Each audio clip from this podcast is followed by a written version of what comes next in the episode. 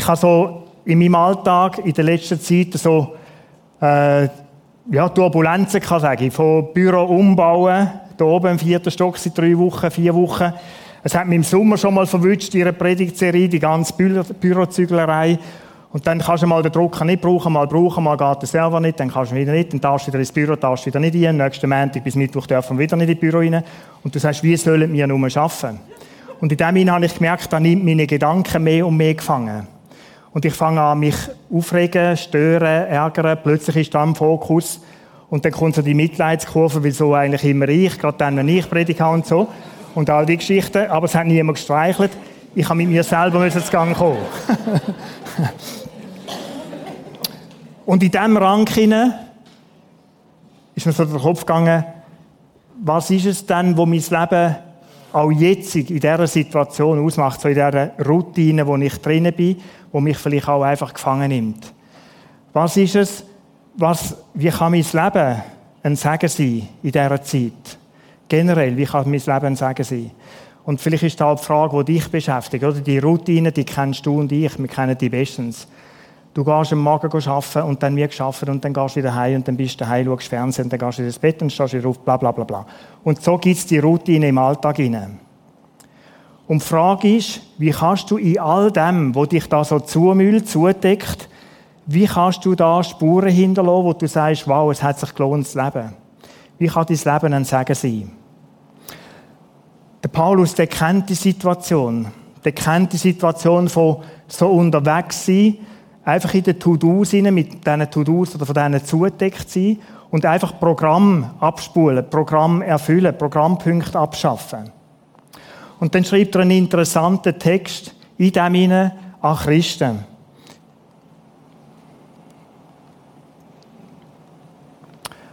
Epheser 5, Vers 14 steht, wach auf, der du schläfst, und steh auf von den Toten, so wird Christus in dir aufleuchten.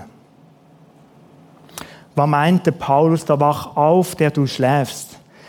Er schreibt, dass Leute, die leben tatsächlich, die schnaufen, die sind unterwegs, die machen etwas selbstverständlich und gleich sagt er, wacht auf, wenn ihr schlafen, ihr, die schlafen. Es gibt so etwas wie einen Zustand in dem Alltäglichen gefangen sein, wo ist wie, wie ein bisschen schläfrig werden machen die Arbeit gegangen, wie ich es erzählt habe. Die Routine, das Hamsterrad, wo du drin bist, du trüllst und trüllst und trüllst und dem Zustand sagt der Paulus, wach auf aus dem raus, wach auf aus deiner Routine raus. Und die hat etwas gefährlich, du kannst in dem innen auch wie sterben, wie, wie tot sein, leben und gleich tot sein. Ein ganz verrückter Zustand. Nicht mehr spüren, was dran ist, nicht mehr wach sein für die Momente, wo Gott möchte schenken. Und, steht da am Schluss, so wird Christus in dir aufleuchten. Also es gibt umgekehrt, wenn man den Schluss zieht, auch das, dass man sagt, ich kann so unterwegs sein, gefangen in meinem alltäglichen Tun dass in mir in Gott nicht mehr aufleuchtet. Es gibt Übersetzungen, die übersetzen, dass Gott mich erleuchtet. Oder dass Gott durch mich durchleuchtet. Es gibt einen Zustand, auch wenn du mit Gott unterwegs bist, es ist möglich, dass das, was Gott möchte tun, nicht mehr durchkommt. Er nicht mehr durch dich durch aufleuchtet. Von dem schreibt der Paulus da. Und er fährt weiter. Achtet nun sorgfältig darauf, wie er euer Leben führt. Nicht als Unweise, sondern als Weise. In dem Zusammenhang von schläfrig sein, von vielleicht sogar schon ein bisschen abgestorben sein, nicht mehr wach sein, da schreibt, es, es ist möglich, dass du drin als Unweise unterwegs bist. Was meint er mit Unweise? Unweise wird in der Bibel auch oft übersetzt mit töricht. Und jetzt Achtung, töricht ist nicht gleich dumm. Dumm ist der Mensch, also ein bisschen volkstümlich gesagt, der einfach etwas nicht besser weiß. Dann handelt er, man sagt ihm so, der handelt richtig dumm. Und dann gibt es ein törichtes Handeln. Was ist denn töricht? Töricht ist etwas zu wissen, aber wieder das Wissen zu handeln. Also, obwohl ich weiß, was richtig und gut wäre, mache ich es gerade anders. Ein Beispiel, wo die Bibel das Wort auch braucht, ist der, ganze, die, der Vergleich, wo Jesus bringt vom Hausbauen. Vom Haus, wo man als Weise auf festes Fundament baut, auf Felsen. Und dann steht in dieser Geschichte, in dem Gleichnis, wo Jesus erzählt, du kannst auch töricht handeln. Das heißt, du weißt es zwar, man baut auf festen Grund, aber der Törichte baut auf Sand. Wieder besseres Wissen. Er hätte es gewusst. Und ist dann total überrascht, dass sein Häuschen zusammengeht, was kommt stürmen. Nicht als Unweise, leb nicht als Unweise, als törichter Mensch. Und schreibt, lebt als Weise. Was ist denn Weise? Weise ist, wenn ich aus diesen Informationen, die ich bekomme, die richtigen Schlüsse daraus ziehe. Das alles zu mir nehmen, überlegen, bedenken und dann eben das tun, zu dem Schluss, wo ich gekommen bin. Was ich, was ich weiß, machen. Und eben nicht unweise wieder mein Wissen handeln. Das ist weise. Weise ist, das zu tun, wo, wo ich überzeugt bin, dass es das Richtige ist, nach dem besten Wissen von meiner Erkenntnis. Das ist weise. Der Paulus schreibt, achtet jetzt sorgfältig darauf, wie ihr euer Leben lebt. Du kannst es als Unweise, sozusagen als törichte leben.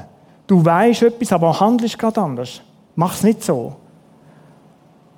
Lebt als Weise. Was ist denn Weise? Wie, wie geht der Vers weiter, da der Paulus schreibt? Viele kennen es. Ich möchte noch vorne anfangen. Wacht auf, wach auf, der du schläfst, und steh auf von den Toten Achtet nun sorgfältig darauf, wie ihr euer Leben führt, nicht als unweise, sondern weise. Und jetzt geht das eigentlich in einem Satz weiter in der griechischen Sprache. Auskaufen die Zeit, indem ihr die Zeit auskauft. Und kauft die Zeit aus, so wie es da in der Lutherbibel übersetzt ist. Also weise ist der, der Zeit auskauft, die er zur Verfügung hat. Die Frage ist, was ist mit dem gemeint? Ich möchte es mit einer Grafik zeigen.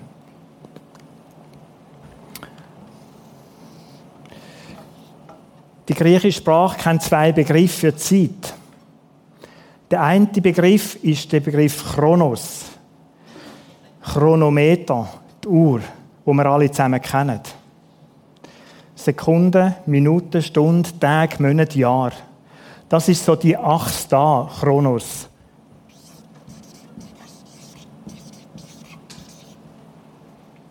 kauft den Chronos aus, die Zeit, das Maß, das euch zur Verfügung steht. Das ist eine Möglichkeit. Also da, wo du hast, die 20, 30, 50 Jahre, 70 Jahre, pack dort rein, was du kannst, bis weise und kauf das aus. So verstehen viele den Satz von Paulus. Ist aber völlig falsch. Völlig falsch. Das Wort braucht der Paulus gar nicht, er braucht ein anderes Wort. Es gibt einen zweiten Begriff, der heißt Kairos. Und du kennst da vielleicht, dass man so von Kairos-Moment redet. Das, was der Paulus da braucht, ist tatsächlich das Wort Kairos. Was meint Kairos? Das sind die Momente, wo auf deine Zeitachse, die du hast, dein Leben, wo du unterwegs bist, dein Alltag, wo du drin lebst, als Vater, als Mutter, an deinem Arbeitsplatz, wo du immer drin bist, mitten in deinem Alltag, wo plötzlich der Moment, der Kairos-Moment auf dein Leben trifft. Kauft, schreibt der Paulus da, kauft die Chronos-Moment aus. Äh, die Kairos-Moment aus. Das sind so die heiligen, göttlichen Momente, die er schenkt. Und manchmal, wenn so einer kommt, dann denkst du, Zufall? Oder Gott geschenkt die Möglichkeit? Was ist es jetzt? Ist das, was ich gerade erlebe, Zufall? Wenn wir die Geschichte nehmen von Jesus, der in Hochze zu diesem Hochzeit eingeladen war, der geht übrigens nicht mit der Absicht, um dort eine Predigt zu halten. Der ist einfach eingeladen auf seinem Lebensweg mit seinen Jüngern das Hochzeit. Wie du und ich, etwa die auch. Der chronostriebene Mensch denkt jetzt, hochsig, die Chance, da muss ich. Habe ich alles dabei, was ich kann, brauchen zum Evangelisieren, Missionieren, was auch immer. Jetzt kommt meine Stunde zum Predigen. Jesus ist völlig entspannt dort. Und dann kommt der Moment, wo Maria zu ihm kommt und sagt, du, die haben im Fall nichts mehr zu trinken. Und Jesus hellwach spürt Kairos-Moment. Jetzt ist der Moment, zum etwas zu sagen, zum etwas zu tun. Das ist Kairos. Der Paulus schreibt vom Kairos und nicht vom Chronos. Gang weise, gang weise durch dein Leben heißt gang wach, aufmerksam, acht, sensibel achtend auf die Möglichkeiten, wo Gott in deinem Leben schenkt. Und verstehst du, dass alles andere wäre Stress. Darum ist Jesus vielleicht so entspannt unterwegs zwischendurch. Er hat gewusst, mein Job ist, zu achten auf die Kairos-Momente, wo mir mein Vater in meinem Leben schenkt. Und so viele haben einen Stress mit, der, mit dem Satz, kaufen die Zeit aus, weil man völlig falsch verstehen und denkt, ich muss da in diesem Jahr, in diese Woche, da muss ich alles einpacken, was ich kann. Nein, nein, nein, nein. Bis entspannt. Wichtig ist, dass du die Antenne offen hast, sensibel bist, achtsam bist, achtet sorgfältig drauf, in der, aus dieser Beziehung mit Gott lebend, acht sorgfältig drauf auf die Kairos-Momente, wo ich dir schenken will. Und wenn der kommt, was ist dann zu tun? Weise ist, wer die packt. Weise ist, wer die wahrnimmt und dann das tut, was jetzt zu tun ist. Weise ist der, der das wahrnimmt und dann das sagt, was jetzt zu sagen ist. Das ist der Kairo-Moment nützen. Das ist das, was der Paulus schreibt, das ist Weise. So gehst du sorgfältig weise durch dein Leben durch. Alles andere wäre Stress. Was sind denn so Gelegenheiten? Was sind so, so Sachen? Es gibt die ganz große der Weltgeschichte. Es geht nicht mehr lange, ein paar Tage, dann feiern wir das 30-jährige Jubiläum von dem Murfall in Berlin. Ich bin hier 30, 31 und ich hätte das nie für möglich gehalten, dass so etwas passieren kann. Man hat so langsam gesehen, dass ein paar Ost, aus dem ostdeutschen Raum über Ungarn in den Westen flüchtet. Es hat so Anzeichen gegeben, dass sich da etwas lockert. Und dann ist der Nachmittag, Abend, und es gibt ja da Filme und Dokumentationen darüber, wo in der obersten Regierungsschicht in, im ostdeutschen Bereich damals wie eine Konfusion geherrscht hat. Und einer steht plötzlich in dem Moment, wo sagt, muss ich Schranken auf oder Schranken zu? Und spürt, das ist, was mache ich jetzt? Und sagt, Schranken auf. Und Zehntausende von Leuten strömen durch die Schranken durch, in den Westen durch. Und ein Jubelfest. Ist vielleicht in der ganzen Geschichte so ein Kairos-Moment. Aber das ist ja nicht dies und mein Leben. Was sind denn die in deinem und meinem Leben? In deinem Unterwegssein als Vater, Mutter, Großeltern, was auch immer. Schau, die Kairos-Momente sind die, wenn mein Enkel, der jetzt drei ist, kommt und sagt, Großpapi, ich hätte eine Frage. Und die unterscheidet sich von dem Wunsch, kommst du mit mir ein bisschen Altöl spielen oder Lego-Türmchen bauen. Ich spüre den Moment, wenn er sagt, du, ich hätte da eine Frage und etwas wissen. Kairos-Moment mit einem dreijährigen Kind anzusitzen und ihm eine vernünftige Antwort können geben, ein Gespräch führen, so wie er es versteht. Kairos-Moment ist der Moment, wie es Martin erzählt hat, wenn so ein, und er 16 ist, wenn sein Jungschi-Leiter auf ihn zugeht und sagt, Martin, wer Pastor sein für dich etwas? Und spannend ist ja, der Martin hat da oft gar nicht reagiert. Mit 20 Jahren nicht, wo die Frau ist, aber irgendwann und er weiß es bis heute. Das sind so die Stationen auf dem Weg. Kairos-Moment. Heilige Moment. Ist vielleicht dann, wenn deine Nachbarin mit einem Problem zu dir kommt und du spürst, jetzt ist es mehr dran, wie irgendwo einfach etwas eine Information austauschen. Den Moment nutzen und sagen, trink mal einen Kaffee zusammen.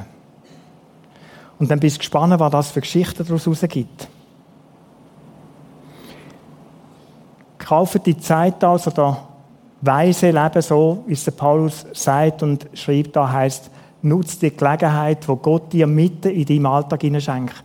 Wart bitte nicht auf die besonders heiligen Zeiten und Wochen, wo du sagst, jetzt ich ganz für Gott, schau, die kommen mitten im Alltag.